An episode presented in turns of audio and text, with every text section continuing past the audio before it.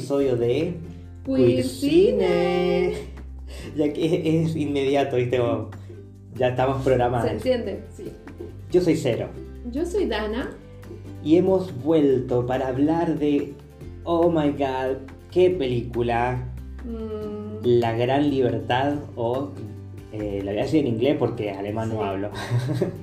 Great Freedom, una película del 2021 que se estrenó hace muy poquito.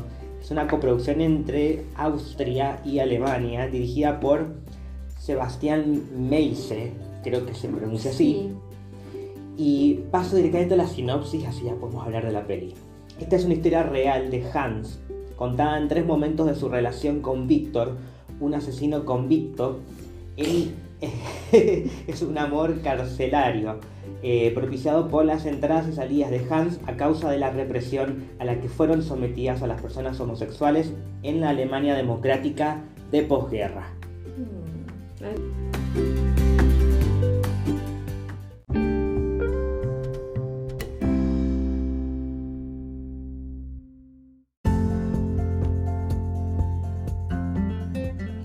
Así que bueno, que nada.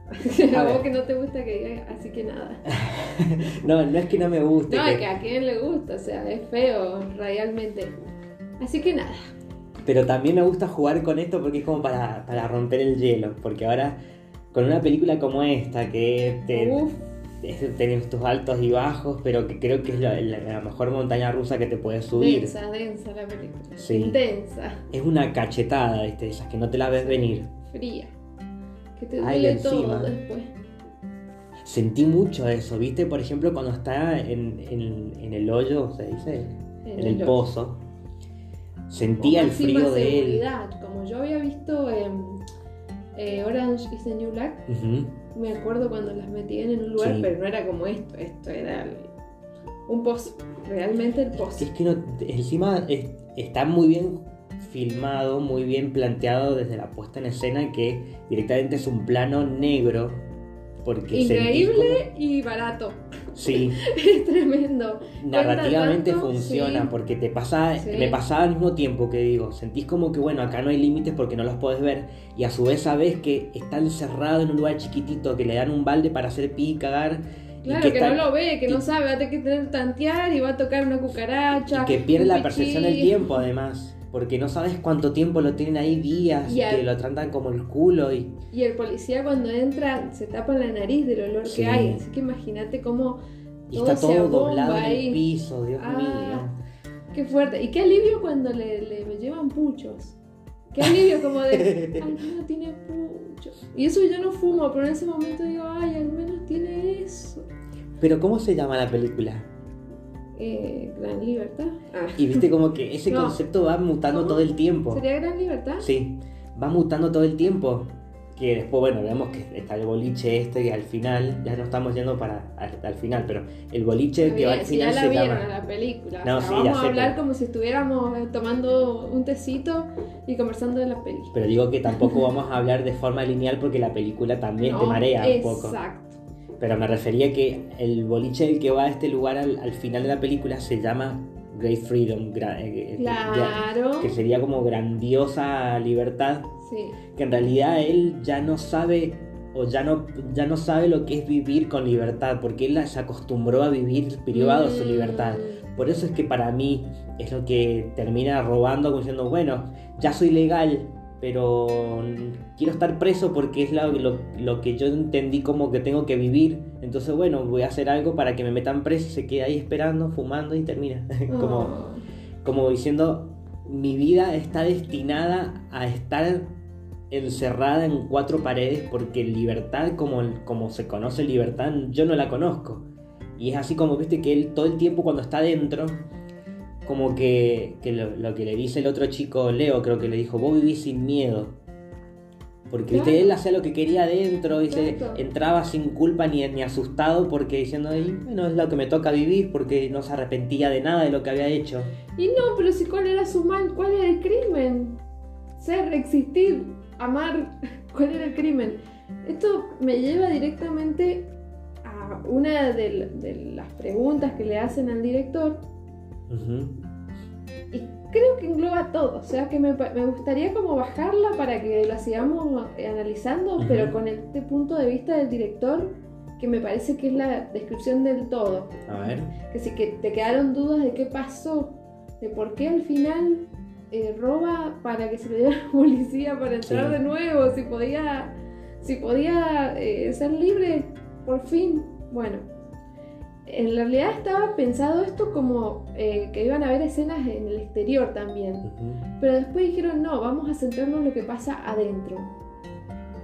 Entonces, eh, lo que dice el director es que para el protagonista estar adentro o afuera es básicamente lo mismo. Claro. Porque la vida para él es una, una prisión. Mm.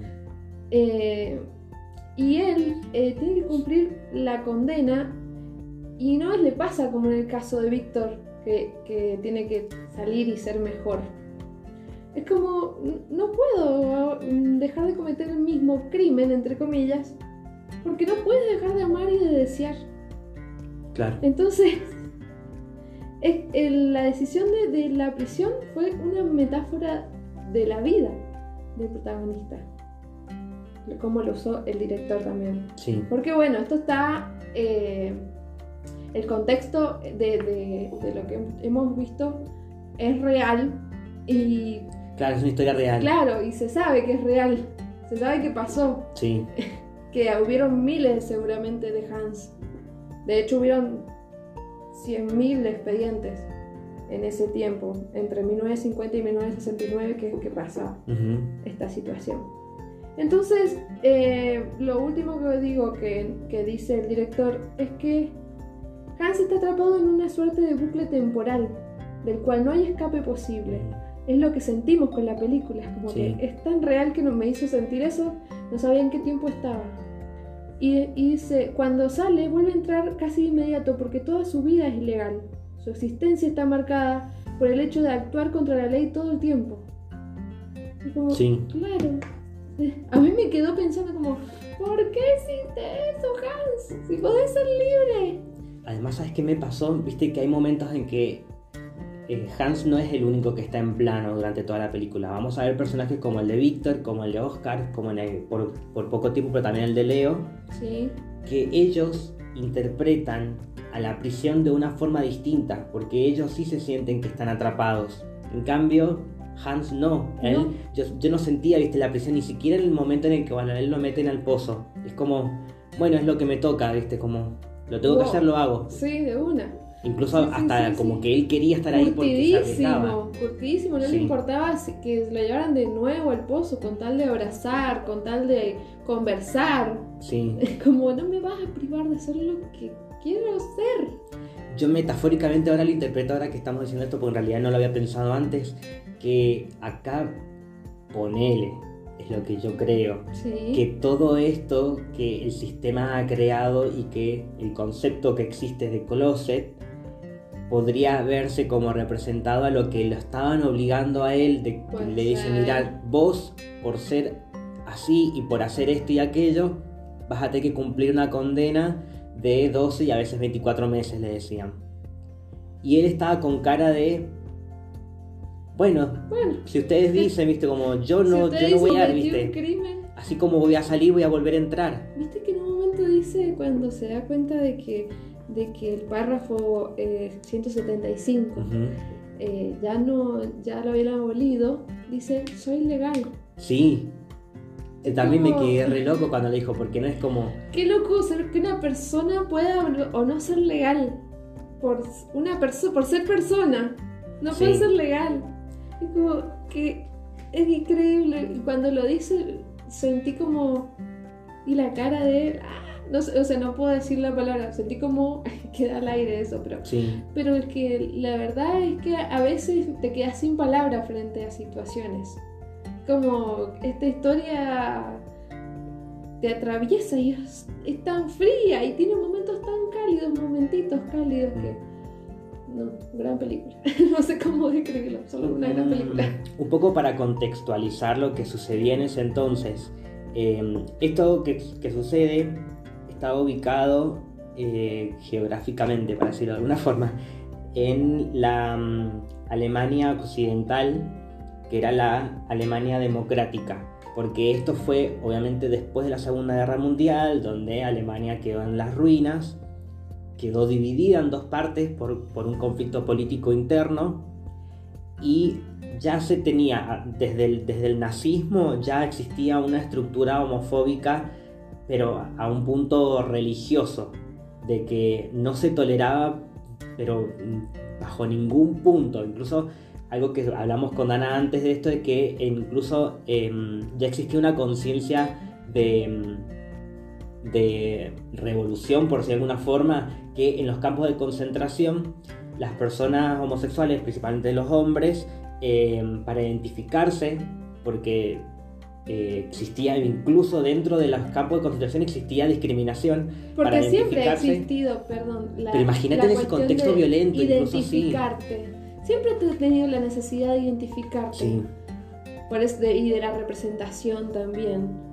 Esto ha estado desde siempre y es emocionante saber que cómo lo hicieron. Sí. Bueno, lo que decía era que incluso en ese contexto lo que utilizaron para poder reconocerse como un código era que se bordaban un triángulo rosado en, el pijama que le ponían, viste, que, de, distintos uniformes en algunos lugares.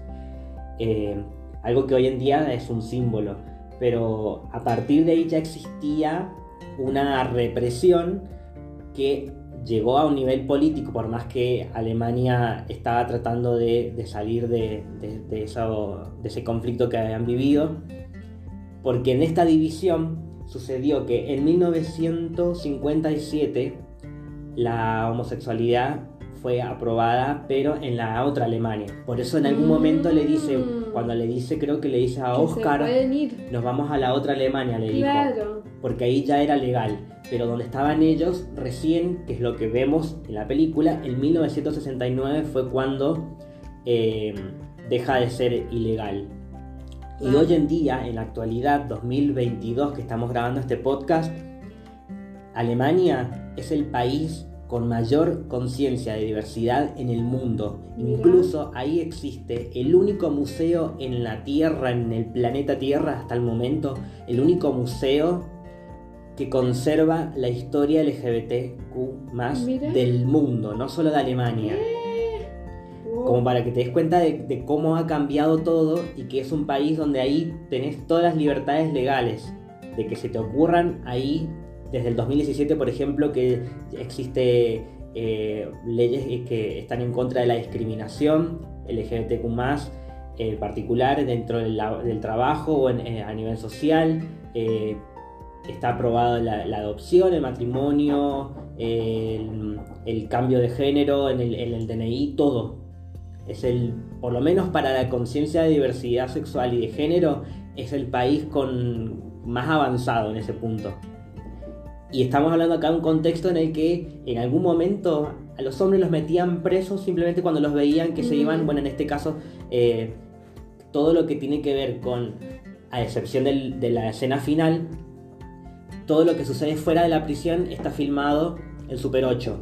La introducción, que vemos a estos hombres que van a este baño, que ya saben que es un baño que se le dice, eh, se le decía tetera, pero hoy en día se le llama eh, cross cruising, creo que se le dice, mm. que es como este fetiche de hacer como que yo no te conozco, vamos a un lugar público, nos sacamos las ganas y después, chao, yo no te veo, no te, si te veo no te conozco.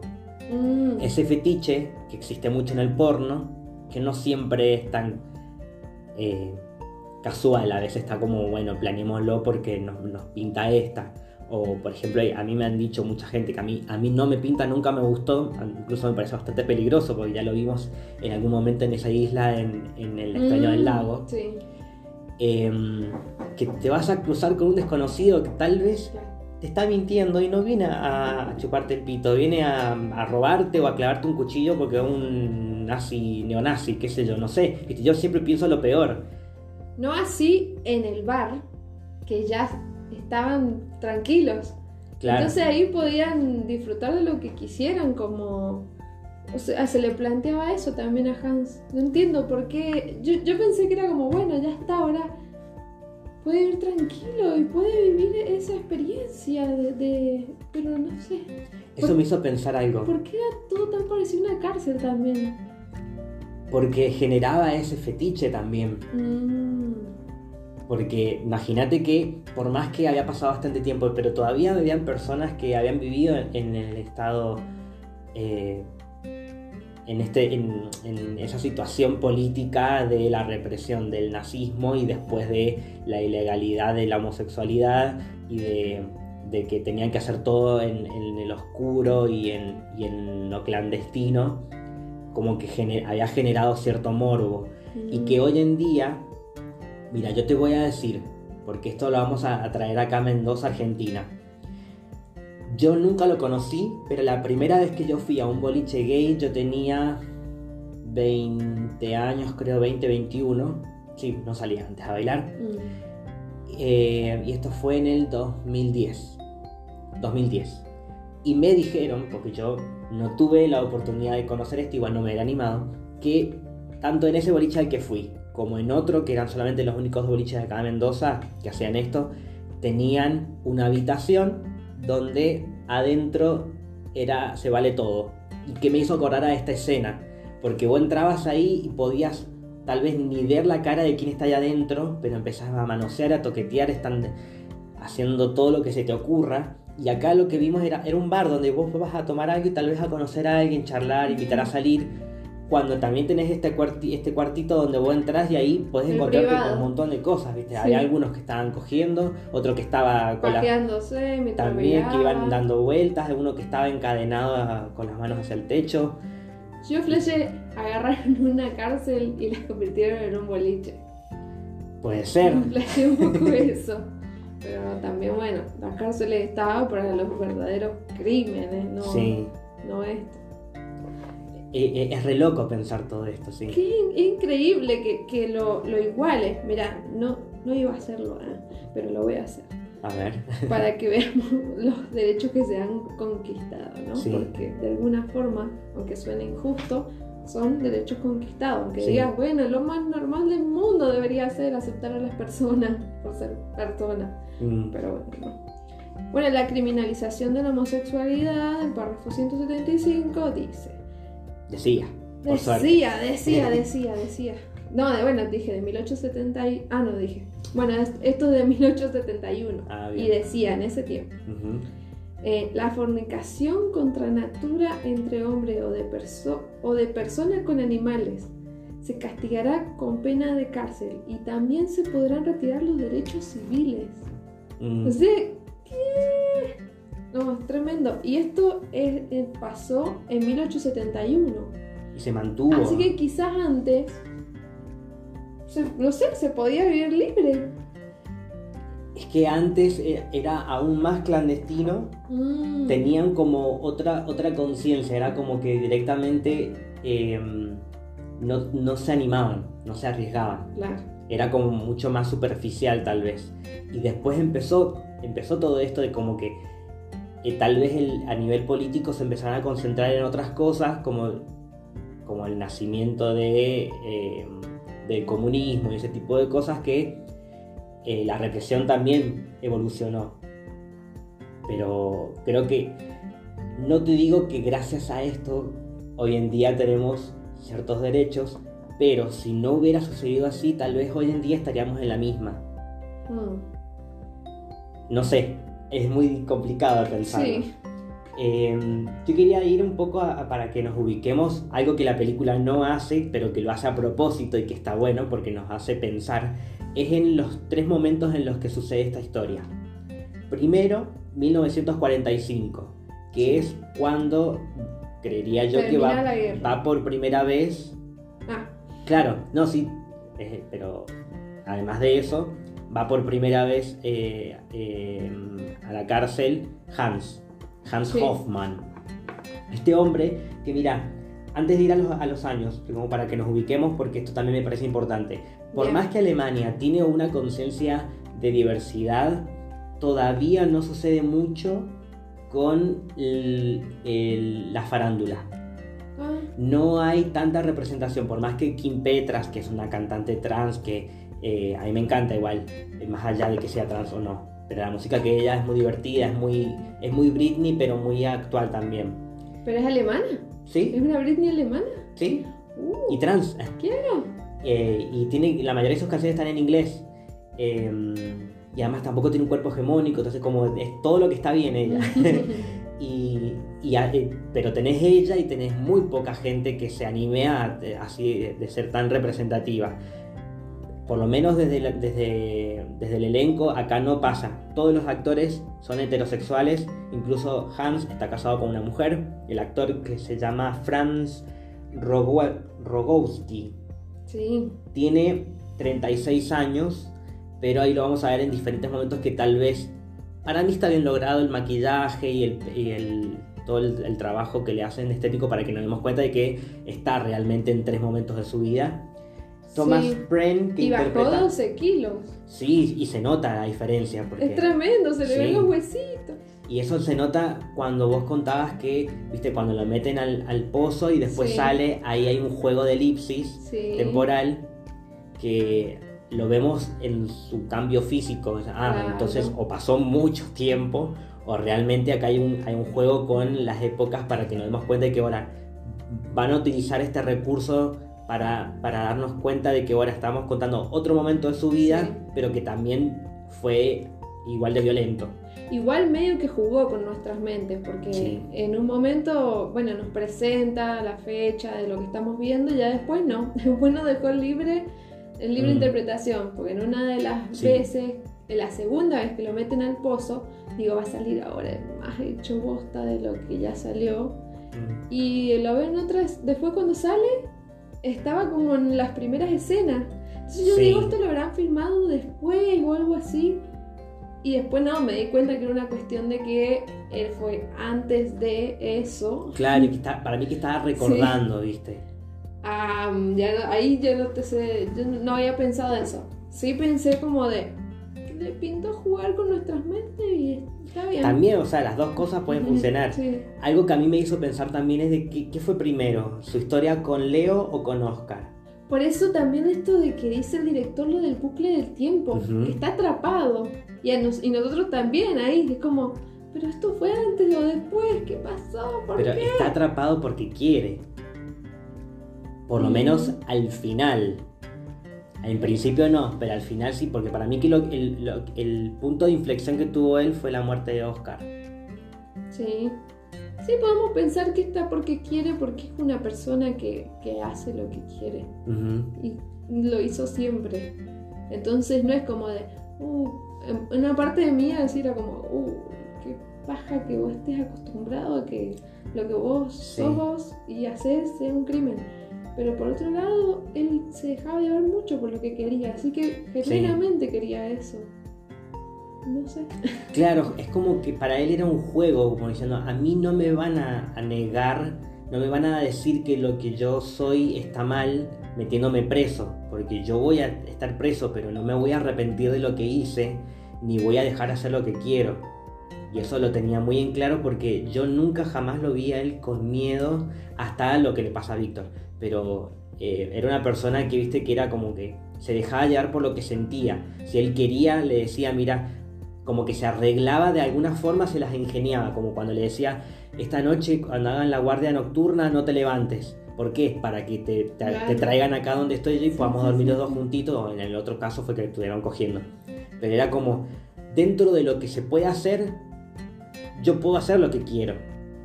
Y es lo que él como que se manejaba, tenía sus estrategias, porque además ya había estado él antes ahí. Igual estoy pensando de que ahora iba a entrar y que iba a encontrar, si encontraba eh, homosexuales, iban a ser homosexuales y que encima habían cometido un crimen. Claro que esto sí había cometido Sí, crimen. O tal vez Claro, lo hizo por Víctor.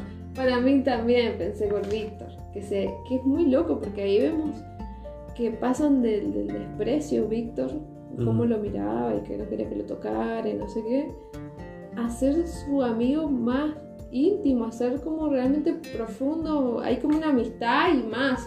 Sí. también. Pero es hermoso lo que se crea entre ellos dos. Y es que también imagínate la cantidad de años que pasaron. Pues empezamos con 1945, que es cuando él eh, si mal no entiendo, ya estaba en pareja con Oscar, porque tienen este videíto en el que se habían filmado, que le contaba que, Que se estaba afuera, claro. Claro, que a a veces se arriesgaban, tenían miedo de que los, que los vieran, pero Claro. que él igual se arriesgaba y se filmaban. Y después se encuentran ahí porque obviamente que Oscar, al igual que él, lo metieron preso por lo mismo, por la misma razón. Por más que Hans igual, no sé qué tipo de relación tenían porque no le vamos a poner etiquetas, pero Hans estaba tetereando porque lo agarraron manoseando pijas en un lugar, viste, que ya lo tenían fichado.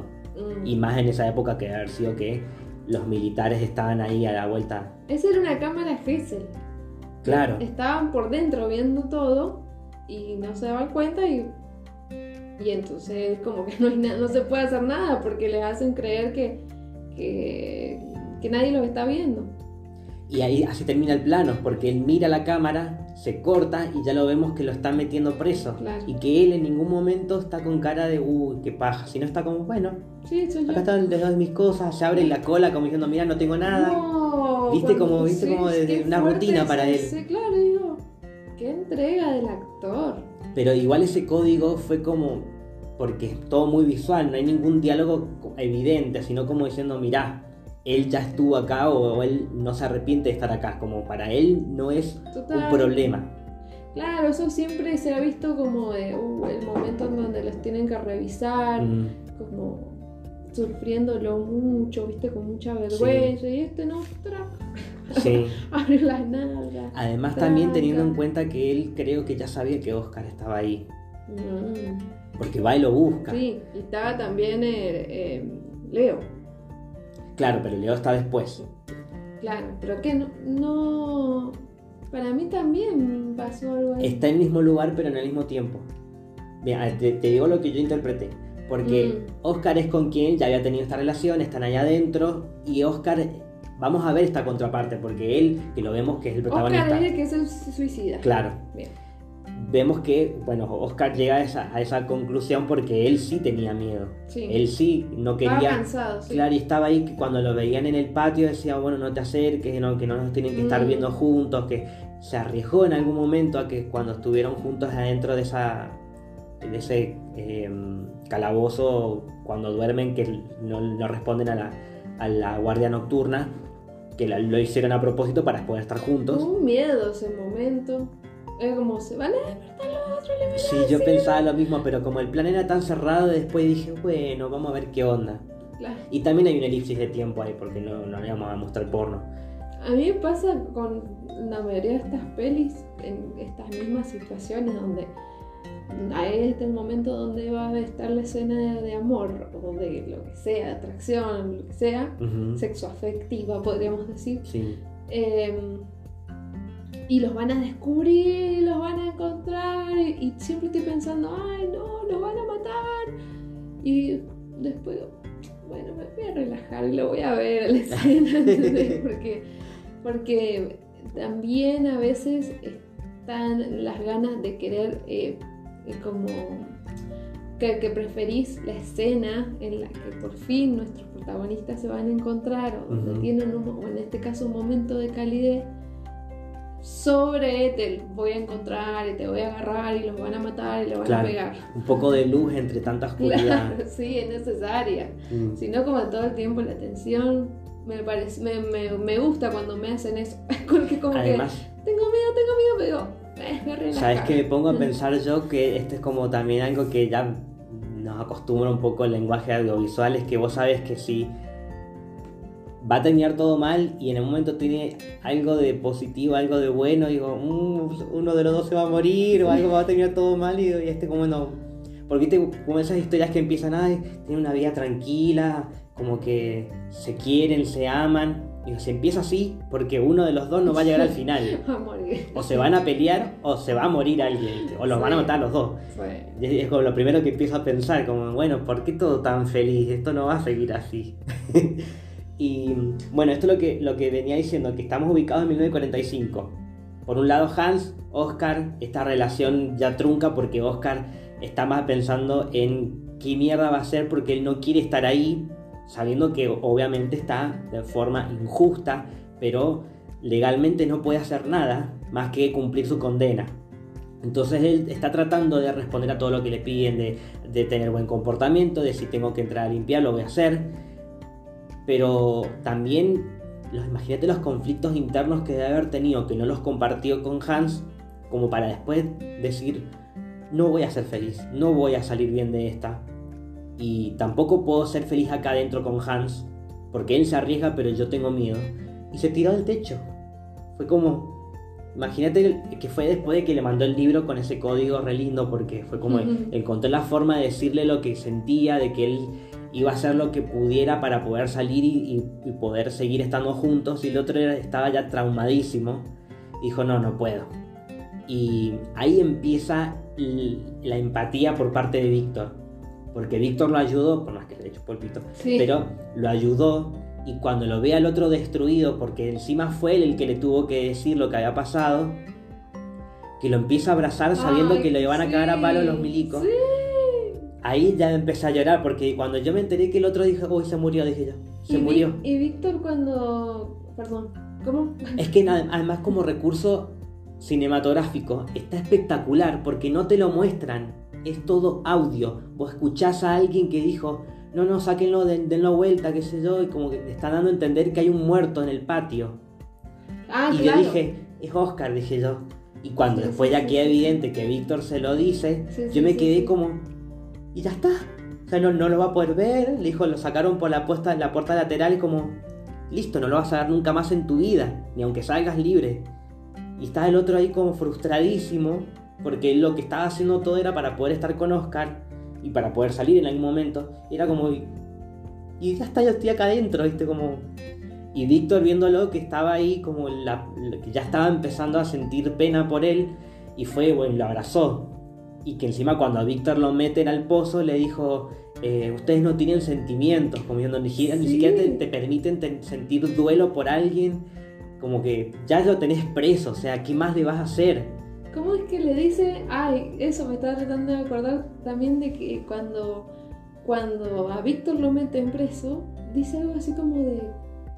Bueno, no quiero cerdos. Pero algo así como de. Si ustedes no tienen corazón. Mm. como, porque ahí se da cuenta de lo que vive Hans por, por solamente amar. Y porque Víctor está ahí por haber matado a un tipo, pero Hans está ahí por ser homosexual nada más. Claro.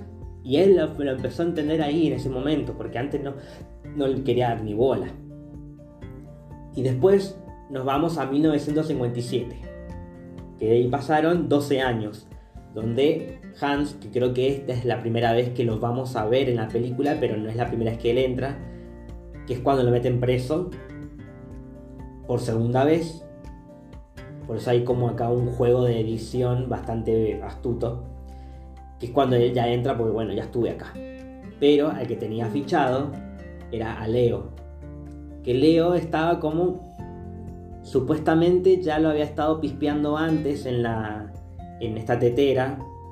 Sí, entonces por eso yo digo, a Leo lo conoce de antes. Claro. Porque en un momento eh, dice que, o sea, se culpa. Él, él, está, digamos, por culpa de Hans algo así, hacen esa cosa como para que pueda salir eh, Leo. Entonces por eso digo que lo conocía de antes. Sí, sí, es que es eso. Pero esto digo que fue después de Oscar. Por eso creo que fue que Hans dijo, a ver, no le voy a hacer lo mismo que pasó con Oscar porque no quiero que termine igual. Entonces él agarró, ya que tenía ese, que igual lo que sí hizo igual fue decirle que se fuera al, a la prisión esa, como para, menos, por, lo menos, para menos esto, si me va a sacar las ganas. Ahí hackeaba el sistema. Sí. Y lo que hizo fue que eh, se culpó a él, como que sí, realmente lo que había dicho cuando, cuando lo metieron preso a Leo, él había dicho que lo había estado acosando, que había estado ahí por culpa de Hans y que Hans, Hans asumió la responsabilidad de que sí, que él lo, había acosado, incluso cuando lo están charlando le dijo, pero es verdad, yo te acosé. Yo te estaba buscando para, que, para que pueda ser libre, para que lo liberen, que es lo que termina pasando. Leo eh, termina siendo liberado. Y Hans ahí, que se vuelve a encontrar con Víctor, está el guiño de, bueno, yo te conozco. Y creo que cuando le dice, no, eso es después. Em, cuando lo creo que los ponen juntos o no. No, no, no, no, ya me acordé. Cuando Víctor los ve en el patio que debe haber visto como diciendo, ah, mira, este es el nuevo Oscar para él. Mm, Por eso lo miraba de reojo, pero no le hablaba tanto. Cuando vuelven a hablar es en 1968, que ahí ya está más grande, Víctor está viejo, que cuando ahí ya es como amiguitos que viste que están buscando las, las costuras al principio de la película Claro. y le dice, me extrañaste solo a tu polla, le dice. sí. Bueno, porque ya vi con subtítulos Sí, en español de España. Eh, y después cuando le- se la chupa dije, ah, sí, ya se la conocía entonces, Claro. ¿viste? porque están los tiempos Sí, tan cambiados que viste como que te va explicando cosas sin tener que recurrir a, a lo obvio, sino como, ah, mirá, ya se conocían de antes. Y ahí está toda ya la historia de ellos dos juntos, de que están compartiendo celda, que al principio Víctor dice que no lo quería dejar entrar, que lo, lo empujaba, lo sacaba, pero lo tiene que compartir sí o sí, entonces después le dice, bueno, a mí no me toques, no me hagas nada y qué sé yo de esto, porque él, él quería ser liberado. Ya estaba en, la- en lo- en los últimos años de su condena, entonces él no quería que hubiera otra razón para que él siga estando ahí. claro. Pero Víctor, ¿qué es lo que le pasa? Estamos contando toda la película, pero yo creo que más que nada para ordenar. Pero sí, hay una alerta spoiler, así que ya está. No, pero también digo porque es un poco complicado cómo estaba armado la, la Sí, línea que está como desdibujada. Cuando Víctor llega a la conclusión de que no lo van a liberar, ahí ya se resigna y él termina reconociendo lo que sí sentía, no sé si amor, pero por lo menos respeto por Hans, Claro. y es lo que termina como esta relación que, que tuvieron ellos hasta el final. Y hace lo mismo ahora que me doy cuenta, Víctor, porque está esto de salir, a esto, y estoy haciendo un, mon- una señal de montoncito pequeño. Eh, y va y se piquetea el brazo. Claro. Como, Es que ya escuchó, porque viste que él estaba esperando que le digan y escucha que dicen, eh, ¿quién es el próximo? Víctor no sé cuánto. Dice, ¿y tenés algo nuevo de él? No. No, no tengo nada. Y él dijo, la puta madre, si me dijeron que iba a salir yo, o sea que me toque quedar y bueno, ya está, me manda la... Me ah, manda la no entiendo carajo. eso, perdón. Porque, Porque pasa para- esto, porque él había tenido buen comportamiento, Sí. le habían reducido la condena por eso, y, y le iban a decir cómo estaba su condición ahora de si podía salir o no. Y él Ah, estaba con, viste que les- algunos que les decía, y vas a salir así, yo voy a salir ahora. Claro. Él ya estaba seguro. Sí. Cuando escucha eso, fue como diciendo ya estaba resignado, sin cuánto tiempo llevaba allá adentro. Para mí era otra cosa. Ah, entendí otra. Lo, lo tengo que decir porque quizá hay otra gente que le pasó lo mismo también. Mm. Eh, para mí como tener algo nuevo, así como, viste que les anotan, como por ejemplo Hans, Sí, que, bueno, eh, no sé qué lo encontraron haciendo la última vez, ¿qué fue? Que quería hablar. sí, o sea, por las razones, como esa, mm, ese castigo. Entonces como tener algo de él, como si se había portado mal. Y no hizo nada, entonces como no, no hay nada nuevo. Como que iba, ya iba a salir, pero él se metió al baño porque, no sé, porque era más fuerte las ganas, porque se estaba aguantando porque era un drogadicto. Claro, No, yo lo sentí como porque esto yo lo comparo con otras películas que he visto de prisión Mm, ¿Cuál será? y también un poco con Orange is the New Black, porque ¿Cuál viste será que la postura del director para hacer Porque eso? Hans, por ejemplo, es alguien que no tenía la intención de salir. Él iba, si tenía que cumplir la Mm. condena, bueno, la cumplía. Pero no tenía un abogado, no tenía un seguimiento. Él si tenía que mandársela, se la mandaba. En Porque cambio, no Víctor, sentía una condena de nada, o sea, En todo cambio- un crimen. ten en cuenta esto, Víctor tenía privilegios por el buen comportamiento. Él estaba en la cocina, Sí. estaba en la cabeza, él Sí. mandaba ahí, él servía la comida. Tenía buen comportamiento porque hay muchos que le tenían miedo porque probablemente él es el que manejaba los cigarrillos y ese tipo de cosas. Y mm, entonces él estaba Y haciendo buena letra para poder salir. También. Claro, y eso contó también. Sí. Eh, entonces estaba haciendo buena letra para esto, pero se ve que todo lo que había hecho no había servido de nada porque el seguimiento que estaba haciendo él era para, para poder recibir su libertad. Por eso iba a esta audiencia donde le iban a decir si se iba a ir o no. Y los, la gente que estaba ahí que te- determina esto fue Sí. que les chupó un huevo.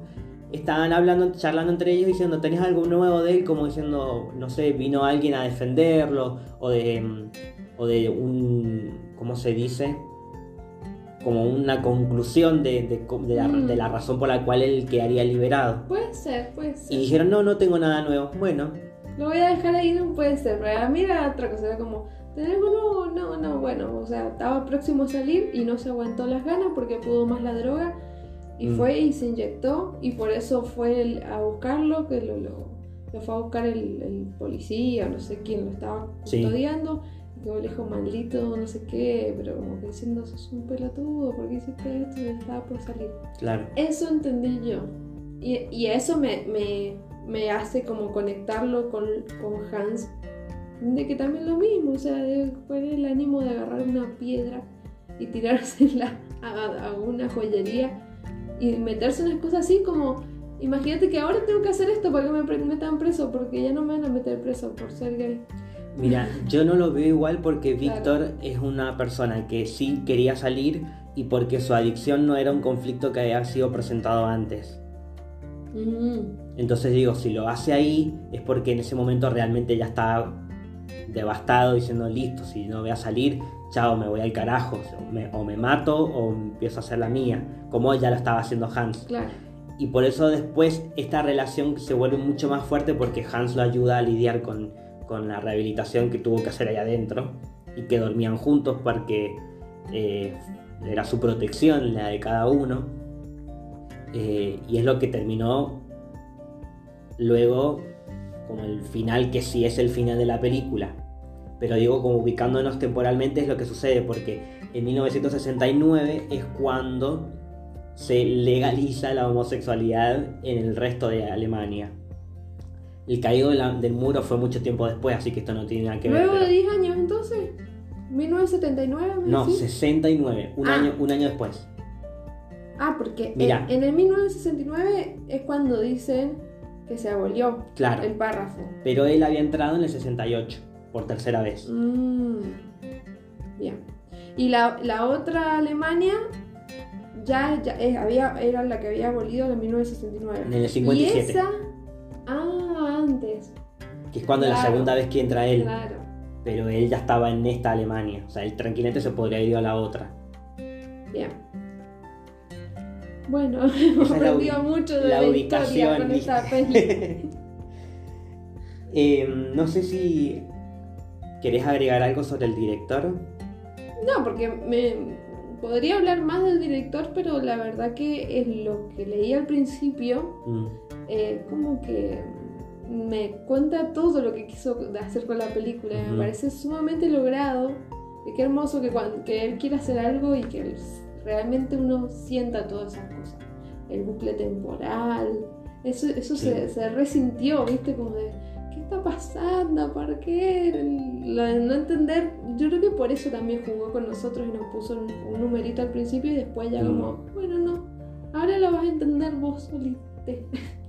Así que, em, nada, no sé, no tengo mucho más que decir porque ya he dicho todo lo que pienso esta película a lo largo de este podcast. Pero eh, sí voy a, em, a destacar cómo se filmó, porque se filmó en una prisión abandonada en Alemania.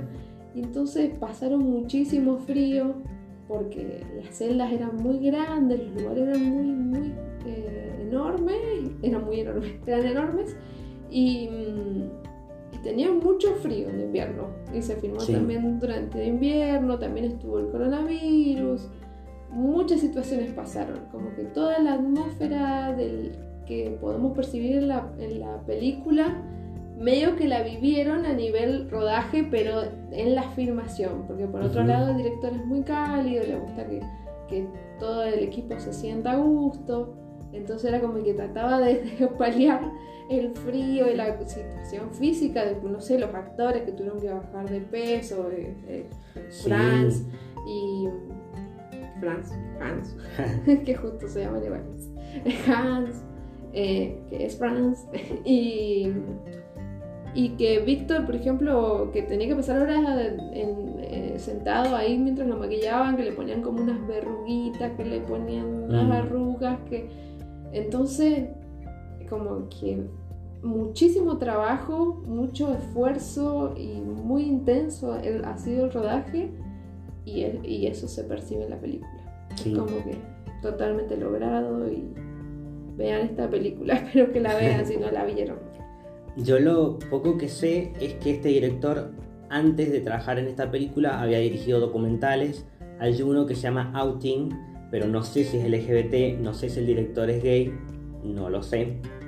Tampoco digo que no lo sea, pero esta es la primera vez que hace, que dirige una película de ficción. Él ya había trabajado más con documentales. Igual esa estructura un poco se ve también porque acá hay mucha reconstrucción histórica y vas con mucho contexto también de una época que es muy específica para incluso para su propio país.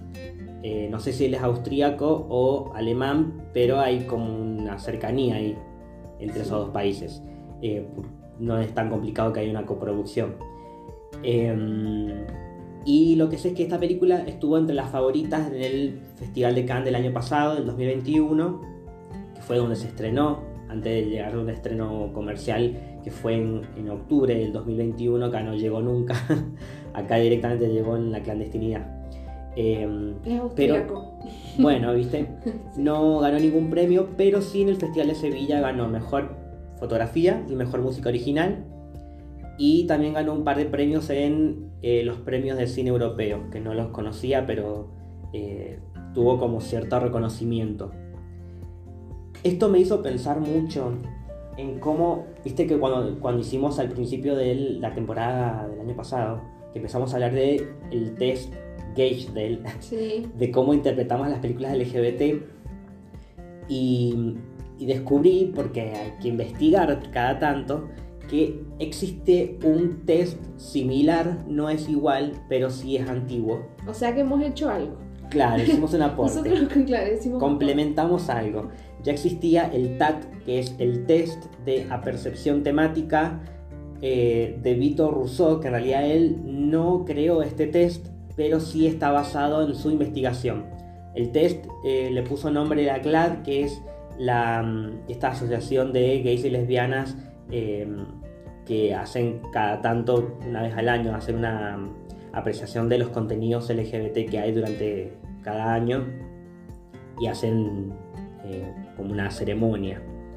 En el 91 se estrenó, más o menos creo que fue en ese año, se estrenó un documental basado en un libro de este hombre, Victor Rousseau, que fue un activista de Estados Unidos que el libro se llamaba The Celluloid Closet o en español la conocimos como El celuloide oculto, que era un registro analizando películas de hasta ese entonces. El libro se editó creo que en 1981, entonces eran películas hasta ese momento, imagínate que atravesó el código Hayes y un montón de cosas, eh, donde él eh, a través de este registro hacía como una un análisis de las películas pero con una lupa LGBT.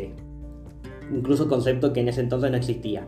Lo que terminó haciendo el GLAD es em, presentando este test, esto está, estoy contando toda información, presentando este test, poniéndole el nombre de él, póstumo, porque él falleció en el 90, y si buscamos el test Vitor Rousseau, vamos a encontrar que tiene tres cláusulas como el test de Bechdel. En este caso sería, por ejemplo, que la primera que esta película que veamos, que no necesariamente tiene que ser una película queer, puede ser cualquier contenido, para que, así como el test de Bechdel es para analizar cualquier contenido audiovisual, tiene que haber al menos un personaje LGBTQ+, al menos uno, mínimo.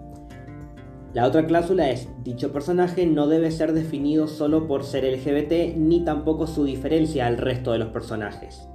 Y la tercera cláusula es que debe ser tan relevante que su desaparición tendría un efecto significativo, porque eventualmente puede que muera, porque era muy probable eso, por lo menos en los 90.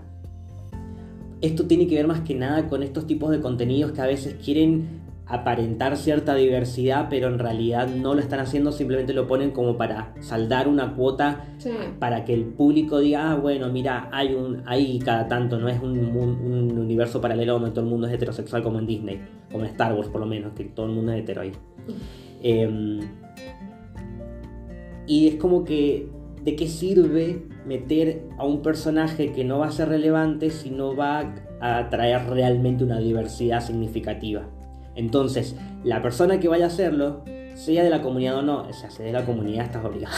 Pero si no lo sos, que probablemente tenés otra conciencia con otros privilegios y no metas a un personaje LGBT, nadie te va a criticar nada, simplemente que no te vamos a mirar. Pero si lo llegas a hacer, por lo menos tener conciencia de que sea un personaje que esté ahí puesto estratégicamente para poder eh, a, a nivel narrativo que, que signifique algo. Si no, no lo pongas.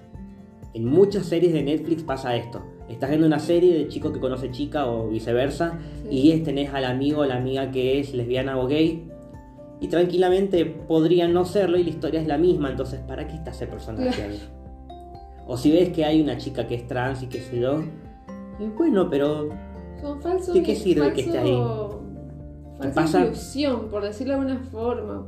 Pasa con cualquier tipo de diversidad, también pasa con, por ejemplo, con, el, con personajes de diferentes etnias, Sí. con diferentes religiones, porque pasa Bueno, también en Élite con la chica que... el, el amigo negro. De, que hasta se burla muchísimo de eso en las películas, las sátiras. Sí, pero pasa muchísimo, Sí. ¿viste? Todavía, como Qué paja. Y también con el, la, lo- con el body positive. Que también, te- si vas a meter, Mm. bueno, hay que meter a una chica gordita, porque La si amiga no. gorda, Claro, que entiende ¿viste? todo. Y que el conflicto de ella es ser gorda. Sí, ¿viste? Como, sí, no va a tener otro problema ella. Bueno, esto creo que nos puede servir para empezar a analizar un poco más adelante y meter el, el test eh, Víctor Rousseau, además del test de Gagedale, que Claro. sí podemos asegurar que eh, Great Freedom lo pasa, lo supera, no pasa el de test de Bechdel, pero bueno, pero los otros Bueno. dos sí. algo es algo. Es de ese tiempo también. Estamos hablando de ese, de ese tiempo. Voy a hacer un disclaimer ahora. Ya que vamos Bueno. cerrando, ya terminamos de hablar de la película. Cuando comenzó esta tercera temporada, yo lo que eh, lancé como dos spin-off nuevos fue Docu Queer, donde hablo de documentales, y Dramarama, donde hablo de eh, series BL o novelas asiáticas de historias de amor entre chicos. La semana pasada no hubo episodio de Dramarama, pero yo dije en el primer episodio que tal vez algunas semanas no iba a haber, porque lamentablemente algunos, algunas series son muy largas y no alcanzo a verlas todas. Eh, algunos también tienen capítulos muy largos. Pero nadie me está reclamando nada, simplemente lo digo porque quiero aprovechar ahora que estás escuchando Queer Cine para que sepas que, por si no lo sabías, los lunes tenemos episodio de Dramarama donde hablo de esto que acabo de decir. Series BL o doramas, no sé cómo vos quieras decirle, o telenovelas asiáticas. LGBT, por supuesto, generalmente son de entre chicos jóvenes en la secundaria. Martes vas a poder escuchar el apartado de una columna que hago yo entre el cinéfilo, que la puedes volver a escuchar. Si te perdiste el programa, lo puedes escuchar el martes subido. Miércoles, pantalla invisible, donde hablo de películas bizarras. Jueves, documentales. En este caso, por ejemplo, esta semana, hasta ahora, he estado encantado porque son documentales que no había visto antes. Uno solo nada más había visto antes, pero eh, me parece muy necesario que también le demos visibilidad a documentales que retratan historias que en la ficción a veces no llegan. Por ejemplo, el documental pasado que se llama Madame me abrió la cabeza, pero mal, me dio un martillazo en la, en la, frente. Hermoso documental, espectacular. Yo lo súper recomiendo, se llama Madame. Y ya esto voy con lo que sigue. Eh, viernes, Stream Zapping, que hablo de series. Y los, los sábados, obviamente, Queer Cine. ¿Dónde podés ver todo esto que decís, bueno, si voy a escuchar el podcast, quiero verlo de lo que estás hablando? Tenés en arroba monstruos de closet en Instagram un link en la descripción que te va a llevar a un montón de cositas y entre esas un apartado que dice pelis de queer cine. Ahí tenés un Excel que para poder entrar antes podías entrar libremente, ahora no, ahora tenés que pedir permiso. Porque, Mm. y bueno, es que también te lo estamos dando gratis. Eh, lo que te pedimos de vuelta es que vos escuches los otros episodios y para poder ingresar tenés que pedir permiso y en el permiso vas a poner una contraseña. Esa contraseña va a variar cada semana. Esta semana la contraseña es una referencia que hicimos en el episodio anterior. Mm. Y yo te voy a dar la libertad de vos que estás escuchando de que pongas, por ejemplo, varias opciones. Puede ser, no hay una, sol- no hay una sola opción. Mirá que hoy, qué generoso. Mira. Puede ser alguna de las canciones que nombró Ela o que nombramos nosotros cuando que estuvo invitada Ela de Transplaining. Eh, usó como referencia un videoclip. Bueno, cualquiera de esas canciones de videoclip que no dijimos. Lo puedo decir. No, No lo puedo no porque tienen, tienen que escuchar el episodio de Mavion Ross. Bien. O de alguna de las películas y series que dijimos como referencias en relación a la película Mavion Ross. Cualquiera de esas cosas, de esas opciones, puedes ponerlo como contraseña. Cuando yo vea la respuesta, listo, te apruebo para que puedas ver este Excel donde tenés absolutamente todo. De esta temporada y de las anteriores, todas las películas, en qué plataformas están. Y si no están en ninguna plataforma, tenés el link para que lo puedas ver. tenés todo ahí servido, no solamente de Queer Cine, sino de todos los, de los spin-off. Todo, todo está ahí. Así que de nada. y con esto cerramos. Bueno, No se olviden de seguirnos en Instagram, comentar mucho. de darle like, de, de podés poner las 5 estrellas en Las Spotify, estrellas, vamos. compartilo, etiquetanos, comentanos en las en las publicaciones que vamos a hacer en Instagram, porque hacemos publicaciones a cada uno de los podcasts que subimos.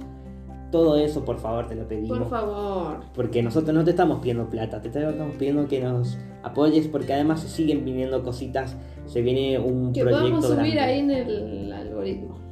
Porfis. Y Bueno, hemos hablado muchísimo, pero vamos. llegamos al final. Ah, respira. Respira.